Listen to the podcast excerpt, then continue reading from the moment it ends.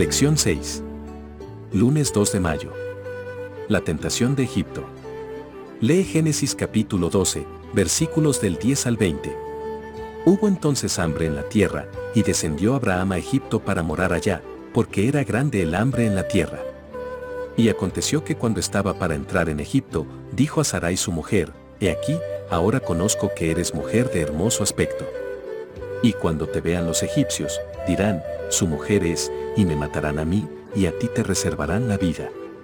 Ahora, pues, di que eres mi hermana, para que me vaya bien por causa tuya, y viva mi alma por causa de ti. Y aconteció que cuando entró Abraham en Egipto, los egipcios vieron que la mujer era hermosa en gran manera.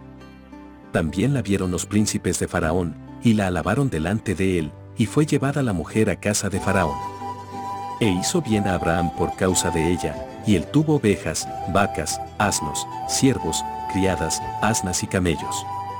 Mas Jehová hirió a Faraón y a su casa con grandes plagas, por causa de Sarai mujer de Abraham. Entonces Faraón llamó a Abraham, y le dijo, ¿qué es esto que has hecho conmigo?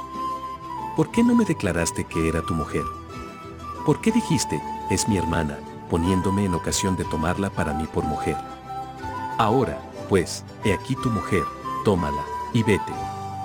Entonces Faraón dio orden a su gente acerca de Abraham, y le acompañaron, y a su mujer, con todo lo que tenía.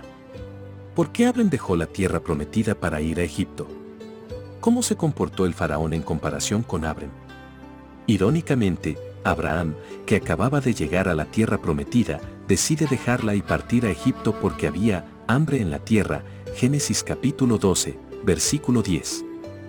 Las evidencias de gente de Canaán que partió a Egipto en tiempos de hambruna están bien documentadas en los textos del antiguo Egipto.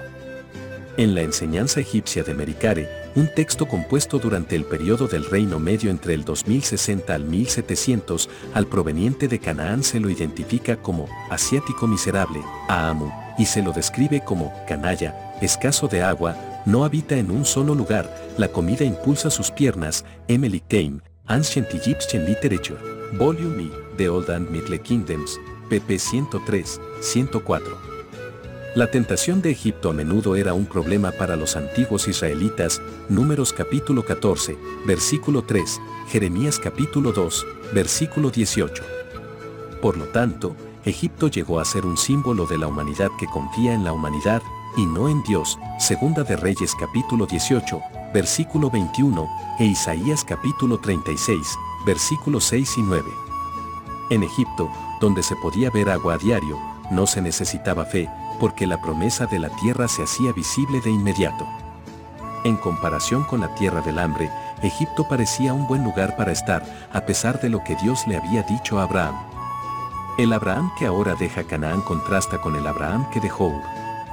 Anteriormente, se describió a Abraham como un hombre de fe que dejó Ur en respuesta al llamado de Dios. Ahora, Abraham deja la tierra prometida por su cuenta, por iniciativa propia.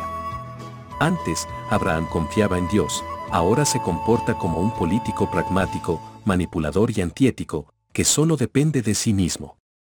Durante su estada en Egipto, Abraham dio evidencias de que no estaba libre de la debilidad y la imperfección humanas. Al ocultar el hecho de que Sara era su esposa, reveló desconfianza en el amparo divino, una falta de esa fe y ese valor elevadísimos tan frecuente y noblemente manifestados en su vida, pp 123. Por consiguiente, lo que vemos aquí es como hasta un gran hombre de Dios puede cometer un error y, no obstante, Dios no lo abandonó.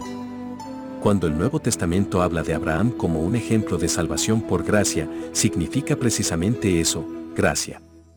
Porque, si no fuera por la gracia, Abraham, como todos nosotros, no habría tenido esperanza. ¿Qué debería enseñarnos esta historia sobre lo fácil que es desviarse del camino correcto, incluso para los cristianos fieles? ¿Por qué la desobediencia nunca es una buena opción?